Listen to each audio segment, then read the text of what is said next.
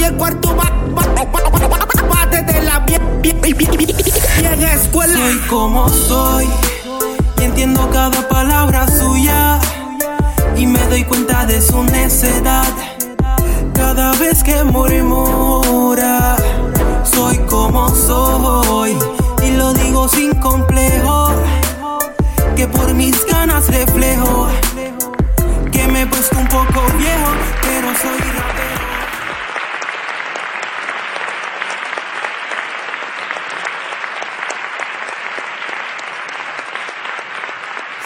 Saludos amigos. Por más de tres décadas, la población del hip hop entendió que el rap en español había comenzado a principios de los años 80. En el episodio número 8, conocimos al primer rapero que grabó algunos versos en español.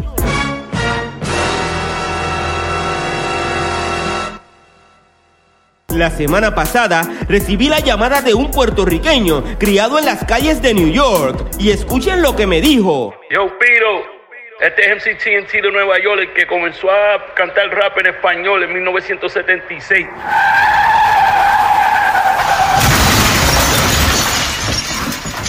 ¿En serio, brother?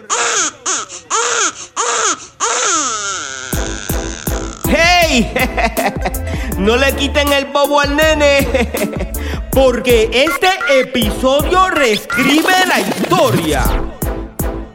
Hoy nuestro invitado se autoproclama creador del rap en español. Escuchemos a MCTNT.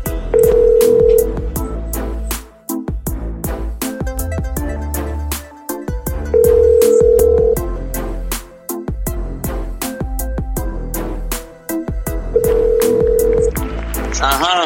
MCTNT. Sí, sí, sí.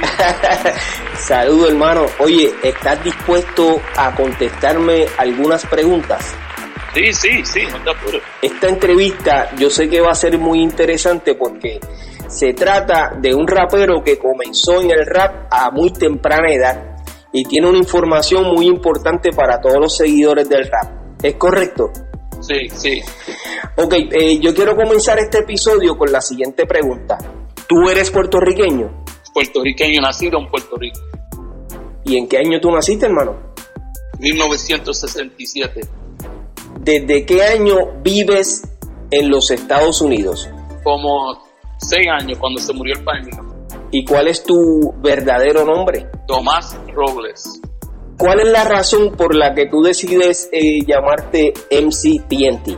Porque yo competí por ese nombre cuando yo era más chiquito con uno con los morenos porque había mucho racismo por los boricuas en los Estados Unidos a ese tiempo y TNT me llamaron porque por mi temperamento que era bien explosivo y había otra gente como Dynamite T que se llamaba Dynamite T que era un miembro del grupo antes que ellos se, se llamaron Cold Crush con Grandmaster Caz eh, ellos eran The Casanova Lovers y antes de eso Easy AD que es uno- un miembro del grupo Cold Crush él era partners con el chamaco que se llama Dynamite T y yo tuve que competir con él para que se quitara el nombre Dynamite T porque yo soy TNT Dynamite ¿tú me entiendes? ¿Tu nombre artístico entonces cuál es? TNT MC TNT MC TNT. Ok, o sea que... TNT es explosivo de dinamita. Ok. Cuando, tú ves el- el- cuando tú ves la dinamita, tú ves encima de la dinamita siempre tienen TNT. Cuando tú comenzaste en el rap, ¿comenzaste en el rap en inglés o en español? En español, porque yo todavía estaba aprendiendo el inglés, tú sabes. Y todo era español, todo era, todo era español porque yo cuando vine aquí yo no sabía inglés, yo lo que sabía español, yo vine de Puerto Rico y Ok. yo estaba yendo a la escuela Buenavista en Puerto Rico. ¿Cómo fue que te inspiraste para cantar rap en español? Bueno, este, yo cuando estaba en Puerto Rico de niño, siempre oí una canción hispana que ellos cantaban en, la casa mía. Ok. Y era un, algo similario como rap. ¿Tú recuerdas esa canción? Yo recuerdo cómo va la canción que dice, y Juana me contestó que dónde estaba el dinero y la vieja se reía, se reía, se rió, ay caracatequistas, catisquistas, caracatequistas, así que yo así, sí, sí, conozco esa canción. esa canción, tú sabes que, que eso es como un rap, eso es lo mismo que ellos estaban haciendo allá. Y cuando yo llegué aquí, yo llegué y habían ganga y eso, y eso es lo único que estaba en las calles, no habían teléfono ni nada de eso, eso no existía por ese tiempo. Tú sabes que los que habían ganga y los que estaban montados eran los morenos, tú sabes que ellos eran los que, los que comenzaron el rap, como Who Hurt, él me conoce personalmente. ¿De qué año estamos hablando? De 1976. Wow. Y me dices que tenías en esa época, ¿qué edad? Nueve años. O sea que ya a los nueve años eh, tú decides convertirte en rapero. Sí. Ok, háblame de esa experiencia de cuando comenzaste en el rap a los nueve años. Bueno, cuando yo comencé fue que como las gangas tenían todos los equipos, los boricuas, tú sabes que estaban haciendo tiempo, que si no, tú sabes que hay Ahí si tú sacabas el equipo te lo robaban. Uno estaba en ganga o no tenía alguien que te, que te vaqueara. Entonces había un rapero que se llama Melly Mel, que fue uno de los grandes que está en Rock and Roll Hall of Fame, pero para ese tiempo era un rapero regular, tú sabes, pero era un tipo que le daba duro. Okay. Hizo el disco de Message y todo eso. Pues ellos, yo los veía en el parque rapeando y yo fui para allá a joder con ellos, a hacer lo que ellos estaban haciendo, pero en español, porque yo no sabía mucho inglés. Y él cuando me yo, me dijo, yo, eso, eso está de lo máximo, eso un día se va a pegar. Tú sabes, me lo estaba diciendo yo, sigue así, sigue como vas, dale, dale duro así mismo, así como tú lo estás haciendo, sigue haciéndolo, que eso un día se va a pegar, porque en, mucho, en, los Estados Unidos muchos latinos no querían decir que eran latinos. Hasta en el mismo, ah, tú sabes, hasta, hasta con discos y eso, nunca decían que eran latinos porque el racismo era bien grande con nosotros. ¿Cómo comienzas? Eh, escribiendo canciones, escribiendo algunas, algunos versos. Primero era freestyle, versos de la mente. Tú sabes que tú los tienes que decir ahí. Si era un party, lo tenías que hacer ahí. Improvisando. Una chica improvisando, tú sabes. Porque antes no existía nada de eso. De, tú sabes que si tú estabas grabando, era tú tenías que estar, tenía chavo, o sea, tú sabes, estar vendiendo droga, estar montado, porque eso, mucha gente no tenía eso. Ok, entonces eh, pasan los años eh, y tú sigues cantando rap en español. Cierto. Ok, eh, uno de nuestros colegas de la vieja escuela confirma que en una actividad donde él estaba cantando rap, tú te trepas a tarima y cantas rap en español. Y me estoy refiriendo a nuestro hermano y colega Poro Rock Blade. Sí, es cierto. Eh, ¿Puedes hablarme sobre ese evento, por favor? Bueno, este, él era, eh, eh, este, eso muchos años después, tú sabes, como ochenta y pico, yo no sé, en esa, en esa área, okay. 80. Okay. cuando, cuando dijeron, yo, dale ese micrófono a ti en ti, entonces yo vine y, fui para allá y, él me dejó, me dio el micrófono y me dejó que rapeara porque ya yo estaba montado también, tú sabes, él era, él, él, se estaban poniendo grandes ellos. Okay. Ellos tenían comerciales, tú sabes que ya estaban en, Yo era de la calle, yo siempre fui un rapero de la calle. Okay. Tú sabes que, que no, no quería los contratos que ellos nos estaban tirando a nosotros. Okay. O sea, que eso fue lo que ocurrió en realidad. Tú no eh, quisiste firmar con nadie en aquella época. Sí, porque a todo el mundo le robaron todito. Hasta los cocos, a todo el mundo, a los morenos, los latinos, a todo el mundo que estaban aquí le, robaron todos los chavos, no, no tenían nada. Ok, ¿tuviste algún DJ en esa época? Sí, yo tuve mi DJ personalmente, que él, él era uno de, él, era moreno, él este, tú sabes, era de ganga y se, ellos, ellos se llamaban The Bachelors, The Bachelors Boys, que son boricuas, pero eran de ganga, tú sabes, porque son los únicos que tenían, los boricuas que estaban montados, eso era, tú sabes, de, ganga y eso. Es como una, tú sabes, una organización. Ellos están en, la, en, la, en los libros de las gangas, tú sabes, ellos se llamaban The Bachelors, ellos estaban en la 139 Willis. Ok, entonces en esa década de los 70 tú solamente estabas cantando rap en español estilo freestyle, que es eh, lo que acabamos de hablar que era la improvisación. Ok, en esa misma época, ¿viste algún otro rapero cantar rap en español? No, para los 70 no. No, nunca. Nunca. Nunca lo vi. Wow. Yo estaba en las tarimas, ahorita las tarimas, todos los shows, porque yo compartí, no, no nada más con el Dynamite Yo tengo el título de, Lyrical King, que es de Tilo Rock, que él se tiró también, que me quería competir conmigo porque yo estaba en todas las tarimas y se estaban enfogonando, porque yo, yo le estaba tirando todos los sitios que yo iba, le explotaba el sitio y ellos estaban enfogonados y querían competir conmigo en front, al frente de Flash, que es el DJ de ellos, tú sabes, que estaba bien montado. So, ellos dejaron que DJ Louis Lu, que era otro latino, esto más arriba, tú sabes, como los 80, 81. ¿Te consideras creador del rap en español? Sí. O sea, ¿tú entiendes que tú creaste este género? Sí. Del rap en español. Sí. En el 1979 se grabó lo que la cultura hip hop considera como el primer disco de rap en inglés. Luego, en el 1981, el rapero Mr. Chick tiró algunos versos en español en la canción Disco Dream. ¿Tú escuchaste esa canción en algún momento? Sí, en ese, en ese tiempo todo el mundo sabía. Él sabía quién era yo también, porque yo la conocí a él también, tú sabes, pero ellos lo sacaron en disco primero. ¿Tú me entiendes? Eh, ¿A qué te refieres? Con que ellos sacaron el disco primero. Tú sabes que con yo estar en la calle y estar rapeando, mucha gente sacaron discos. Okay. Tú sabes, los 80, subiendo para los 80, gente sacaron discos, como la Empire sacó discos también. Ese fue, el, yo creo que el segundo, algo así, el segundo o el tercero disco que sacó, también Messages of Funk, también sacaron discos y ellos me conocían también. O sea que básicamente tú eh, siempre fuiste eh, un rapero de la calle. Sí. Del verdadero underground. Sí, ahí es que empezó. Ok, y te quedaste en eso en la calle. No, yo tengo mi compañía aquí en Breakfast y Okay. cosas con Rough Rider porque yo hago más que, yo no rapeo nada más, yo soy ingeniero, yo, yo hago production, tú sabes. Eh, volviendo al tema, cuando tú escuchas a Mr. Chick en esa canción, ¿qué pensaste?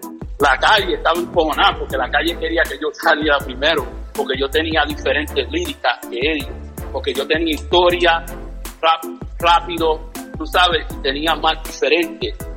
Okay. La- mi estilo era diferente que los de ellos. Ellos estaban tiro la mano al aire, Troya, hands in the air, tú sabes, chanting. Y yo no estaba haciendo eso, yo le estaba tirando lírica, como historia, tú sabes, Okay. historia, lírica rápida. Por lo mismo que ellos estaban haciendo en el parque, eso es lo mismo que yo estaba haciendo en español. Bueno, eh, Mr. Chick se considera como el primer rapero que cantó rap en español. Yo te pregunto, ¿tú estás de acuerdo? ¿Qué me puedes decir sobre eso? Él no es el, él no es el primero, es Entonces- el primero que lo sacó el disco. Ok, pero entonces, ¿quién es, quién, o sea, ¿quién es el primero? Él no estaba primero más que yo, antes que yo. O sea, que tú me quieres decir que el primero eres tú. El primero soy yo y no ni que yo te estoy diciendo. Ok. Todo el mundo en el Bronx que sabe de rap, que está aquí de muchos años, ellos saben también. Por eso todavía yo tengo luz. Por eso Ok. yo todavía estoy haciendo grabaciones, por eso todavía yo estoy haciendo cosas. Es Ok. más que le dieron a él que me llamara. ¿Tú me entiendes? Que, Ujú. eh, eh, mira, hasta los Force MCs, que el Dr. Que es el DJ de ellos, fue, es ami- mejor amigo de ese, de ese, you know, de, de los, de los Machine, tú sabes. Ese es el amigo de él, yo lo conozco también a él Ok. de chiquito nos conocemos. You know what I'm saying? So, Ok, o sea, que los miembros de ese grupo todavía están vivos. sí. ¿Qué otros raperos, y creo que ya te hice esta pregunta, pero te la voy a, a- a volver a hacer, ¿qué otros raperos escuchaste cantando rap en español? Por favor, entre los años 70, entre los años 70 y 80, ¿quiénes fueron los que tú escuchaste? 80 para arriba estaba Natural High Crew, Ujú, que era otra otra pandilla que se llama Natural High Crew en el, allá en, en Mount Eden, en la 173, que todavía están ahí.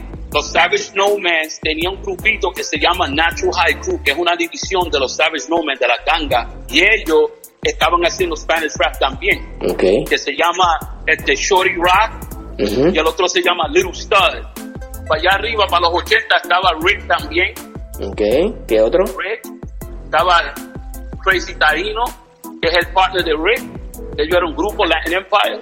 Estaba, tú sabes, en- en español lo, había latinos que estaban rapeando, pero no en español. ¿Sabes? Como, como el que hizo la, la canción Puerto Rico, que es más, yo tiró una canción este, hace como tres meses con él en inglés. Tú sabes, pues yo rapeo en inglés también. Eran muy pocos los que los raperos que estaban cantando rap en español entre la década de los 70 y los años 80.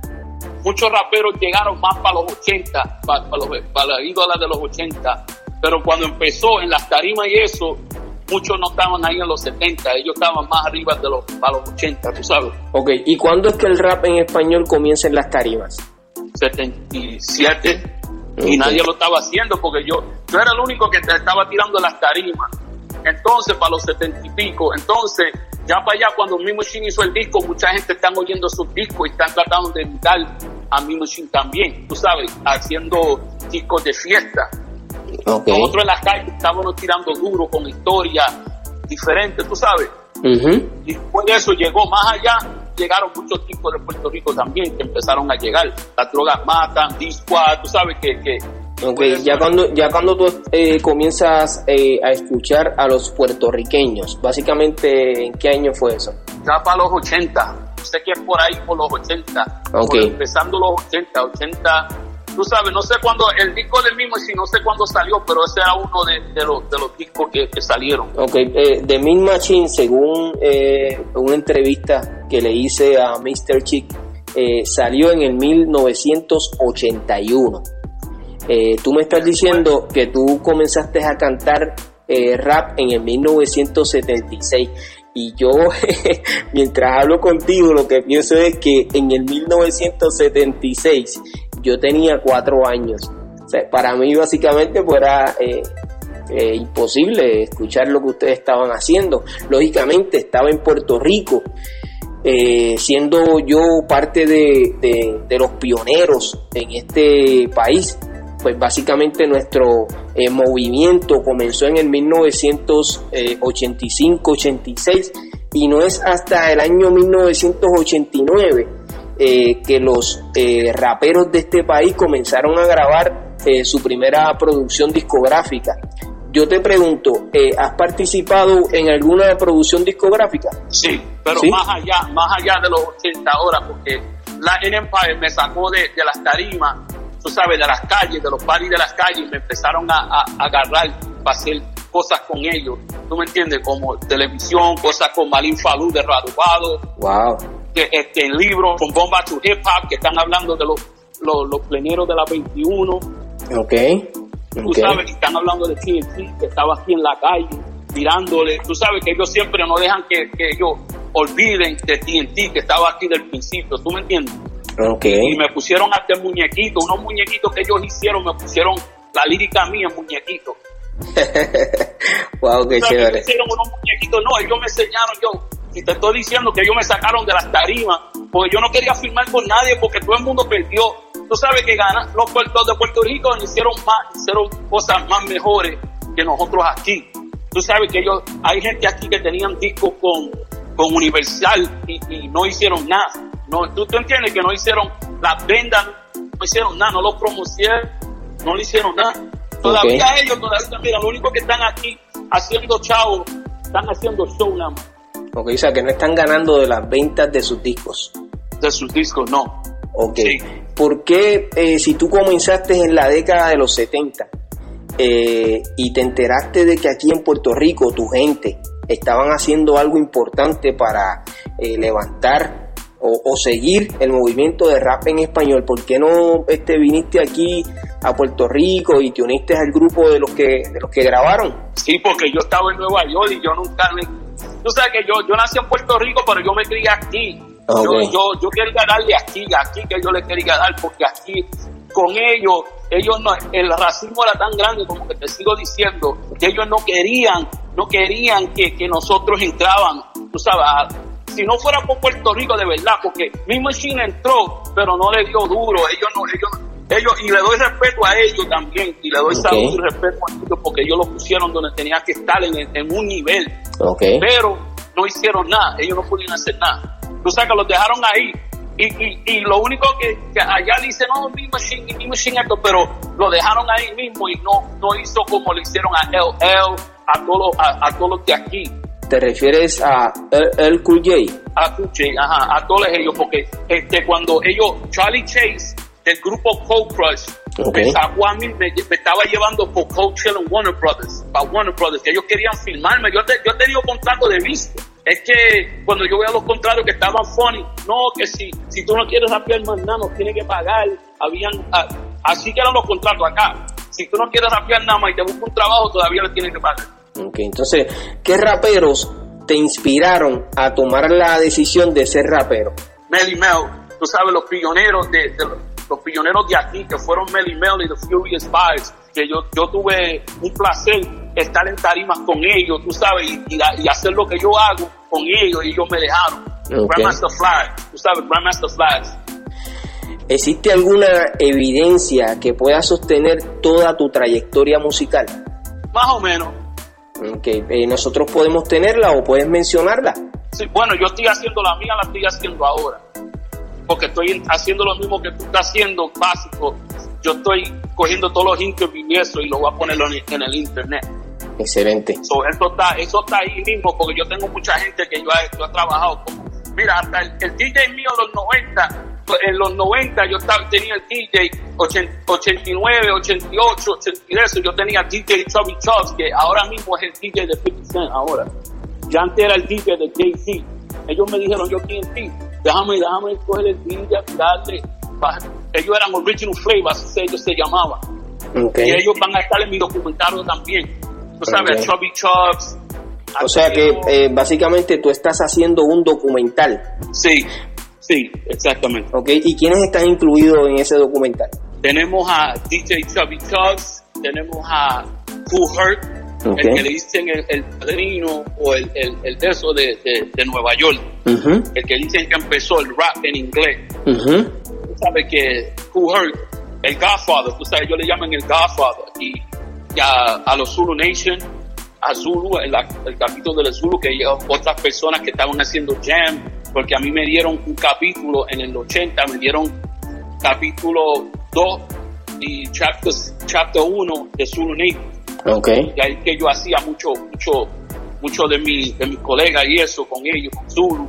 Okay. Y más, y ha hecho show con Tiro, sabes, Grand Wizard Tiro, que uno le dicen el, master del Scratch, el que empezó eso de Scratch. Okay. Yo he hecho show con él en los 80. ¿Tú entiendes que, como te está diciendo a Tiro, Grandmaster Flash, que ellos me vieron en tarima con la competición que tuve con Tilo Rock.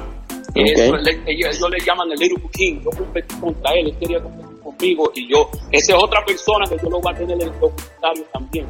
Esto, la canción es George. Okay. Hasta, y el DJ, el DJ de él era boricua y se llama DJ Luby Lu.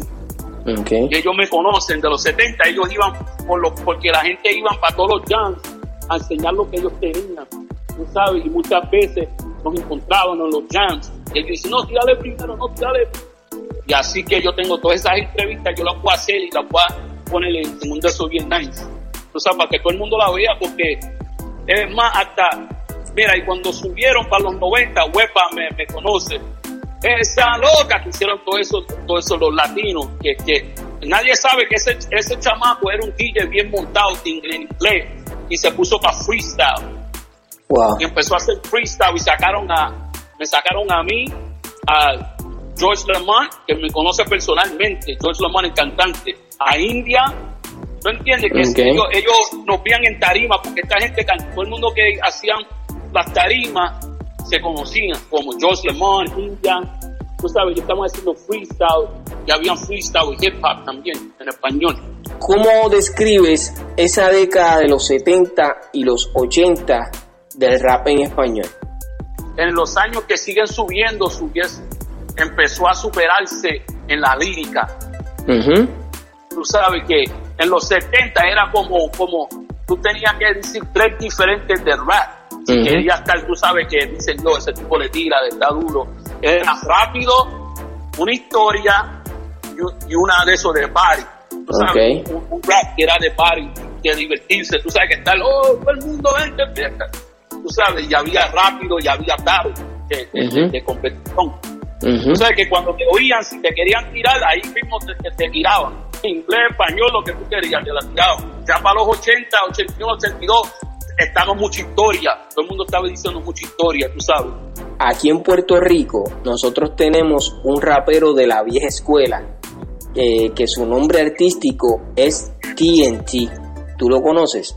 Sí, él me conoce también, él ha venido, él cuando llegó a Nueva York se lo estaban diciendo y él, que TNT está aquí, no TNT, no el TNT, y él se lo estaban diciendo a él, yo, TNT está aquí de, de, de muchos años, tú sabes, ese es el nombre de él, porque yo estoy en libros también, ¿no? Yo no estoy diciendo eso, yo, yo estoy en libros también. Ok, o sea, que han publicado sobre eh, tu persona en algunos libros. Sí, Latin Empire hizo que me pusieran lírica en libros, tú sabes, que supieran quién era yo. Ok. O sea, porque como te estoy diciendo, yo nunca estaba, yo nunca quería firmar con ellos, yo siempre estaba en las tarimas y haciendo cassette. Y cuando subió, tú sabes que eso de, de CD no existía todavía. Ujú. Eso no existía, lo que había es cassette. Ok. Y yo, y yo conocí el, el chamaco TNT, que el manager de él, Chucky, que era de 183, que me conoce a mí, porque el, el primo de Chucky, yo fui el que le enseñé de música. Entonces él, él solo decía a Chucky también, yo, y está aquí. Además que trajeron a Daddy Yankee al estudio, trajeron a Chino Nino, trajeron Chacho, a todo el mundo lo trajeron para el estudio. Ok. Y, y se lo están diciendo que hasta en el movie ese que fue, y yo lo voy a tener en, en, el- en mi documentario también, el Domi, que ellos le llaman el Domi, que es el amigo mío, ese es el, el, el de Washington Heights Production, dominicano, que está allá en Washington Heights. Él también se lo está diciendo a ellos, yo, TNT yo, TNT es el, que le tira acá, ese es, ¿tú entiendes? Y se lo está diciendo hasta Daddy Yankee, yo, ese es TNT. Por eso, él se tuvo que ponerle César porque ellos cuando él vino aquí decían, no, tú no eres TNT, tú no eres TNT. ¿Tú has hablado con él personalmente alguna vez? Yeah, yeah. Él, él ha venido a a mi, a mi video, porque yo tengo videos también, como el de, yo hice esa canción también con Chesina, la canción esa con Chesina y Cuban Link, Sangre, ese soy yo el segundo en esa canción. Ok. Sangre adentro, sangre para afuera. Ese, yo estoy en esa canción también. Ok. ¿Y quién produjo ese disco? Con una gente que Cuban Links tiene. Ok, pues fíjate, yo quisiera escuchar un poco de lo que tú tiraste ahí. Oye, oye, Cuba, yo soy fiel, sangre, sangre, hasta de en ese momento me siento un poco violento. Vamos a hacer un ejemplo, hacer que muera lento. Ese odio carepollo sigue, tiene que estar muerto. Vamos a dejarlo trancado, cerrado en la acera. Uh, uh, uh, donde sea, sea lo que ella vea. Wow. Conmigo van a morir, sea como sea, tanto en el bloque. Pues mira cómo se vea a la guerra. La cosa ya se puso fea. Este equipo está muy gordo para echarle la chimenea. No hay paz cuando te veo, nada más hay tiroteo. ¿Cómo vas a escribir? Cuando te corten los dedos, te los mando por correo. Dices que eres un gangster, pero yo no te creo. Tú no tiras tiro. Tú lo que tires feo. Yo no juego, te dejo front page en el pecero, pendejo. Sangre para adentro, sangre para afuera. hay lírica, hay lírica. Esa canción que cantaste ahora, eh, ¿fue en reggaetón o en rap? en rap, hip hop. Ok, ¿has grabado reggaetón alguna vez? una canción, tú sabes que una canción, pero no es más rap que reggaetón. Tú sabes que el beat me lo hizo DJ que se vio de Puerto Rico. Él lo hizo y estaba aquí, se me olvidó el nombre, esos años atrás.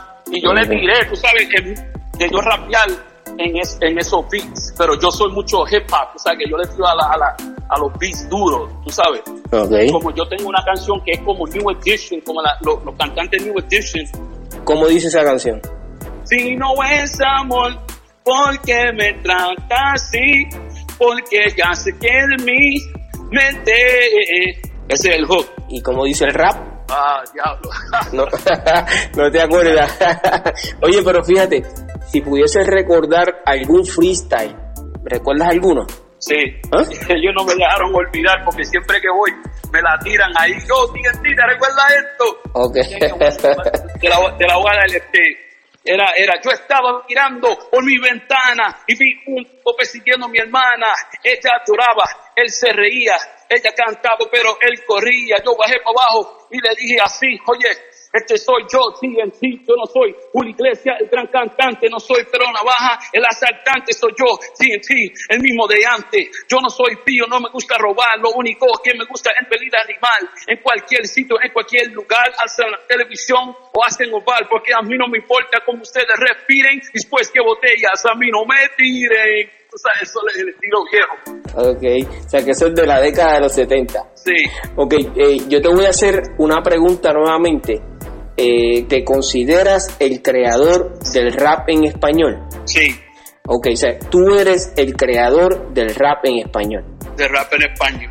Yo no quiero quitar el crédito a nadie, yo lo que estoy diciendo lo que TNT estaba haciendo aquí, Ok, y mucha gente aquí en Nueva York sabe eso. Por eso me, da- me dan el- la plataforma para yo poder hablar, porque ellos saben que lo que estoy diciendo yo son verdad.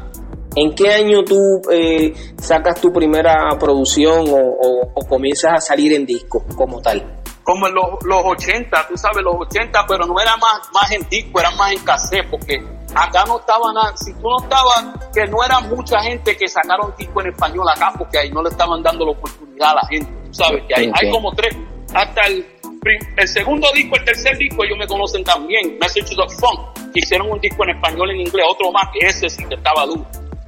Que yo conozco a Pearl, ellos me conocen también, y Rick lo conoce a ellos también. Okay. Este es el, el, el, sobrino de Chilo Rock. Okay. Pero entonces, en la década de los 80 es que tú tienes la oportunidad de grabar algún tema o alguna colaboración en algún disco. ¿Tú puedes eh, mencionar el título eh, del disco y el título de la canción? Bueno, yo como te estoy diciendo, en ese tiempo yo estaba haciendo cassette nada más. Y el, primer disco que yo saqué, disco disco, fue con, con Latin Empire, porque Latin Empire me sacó de la calle. Mm, Ellos fueron los que me dieron vida diciendo TNT, yo deja eso, vente para acá, haz disco con nosotros, porque ya ellos estaban haciendo discos, ellos estaban con Universal. Okay. Y esos cassettes de los cuales tú hablas eh, eran underground, no se vendían en las tiendas. No, se vendían en las tiendas, ¿Sí? pero, pero era, era más, era más acá, era más como underground, las tiendas vendían cassettes, tú sabes que tú las, tú las haces cassette tú misma y las vienes y las distribuyes. Ok. Para ese tiempo eso de disco, eso, por eso no sacaron muchos discos y los que sacaron discos acá tuvieron mucho de eso porque no le dieron, no le dieron ganancias, no le dieron nada de eso. Ok. ¿Y cuántos años estuviste haciendo eso? Yo estaba haciendo desde, los 70 para allá, para los 80, 82, 83, 84, porque estaba, todavía estaban los jams en la calle. Cuando se acabaron los jams en la calle, entonces todo el mundo estaba tratando así, porque si te conocían en la calle, tú sabes que eso era más grande que los discos, tal, tal conocido en la calle. Pues mira, eh, estamos en, en, 2020 y todavía tengo vida por estar en la calle rapeando en las tarimas. Tengo una canción con Candela que va a salir, llorará. Y no tengo un par de cosas que está saliendo todavía. Ok, eh, algo que puedas tirar antes de que se acabe esta entrevista, algún corte lirical que puedas tirar en español. Deja la era deja la choteadera. Ellos me miran, se fija cuando yo estoy en la tarima, se ponen traje de lila cuando se vean encima. No quiero frontear, yo lo que quiero es gozar. Si no te pongo la nueve en la fina dorsal, si no quieres andar, pues te vamos a rolar para la ambulancia, te vamos a acomodar. Tú no eres el mero mero ni menos pistolero en el vecindario. Dicen que eres un carpintero, un tipo guillado de maricón. Se te ve el letrero, no llores caballero cuando te pegan el suero. La UCI seca de tu melo te derrite el pelo y te gente se te fueron cuando tú caíste al suelo. de verdad, eh, los amantes del rap en español, yo sé que con esta información eh, van a comenzar a buscar más. Eh, va a haber gente que, que, va a irte a buscar para que tú le hables más sobre la historia y eso es bueno, porque mientras más información podamos tener de cómo comenzó el rap en español, impresionante que un puertorriqueño crea el rap en español en Estados Unidos. Para nosotros es un orgullo que sea un boricua que haya comenzado el rap en español en el 1976.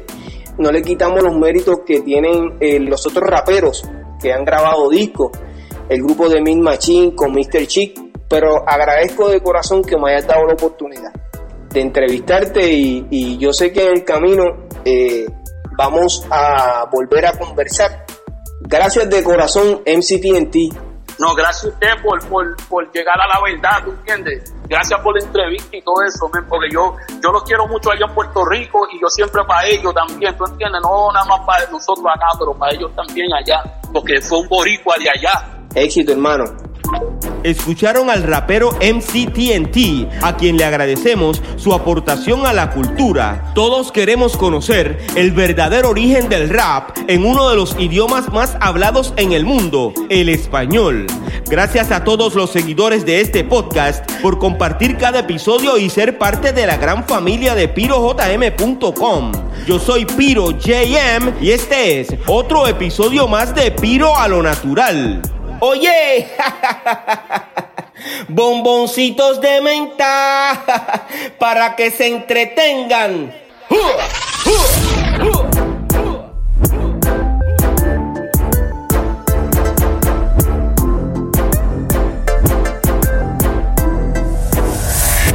Soy como soy y entiendo cada palabra suya y me doy cuenta de su necedad cada vez que murmura.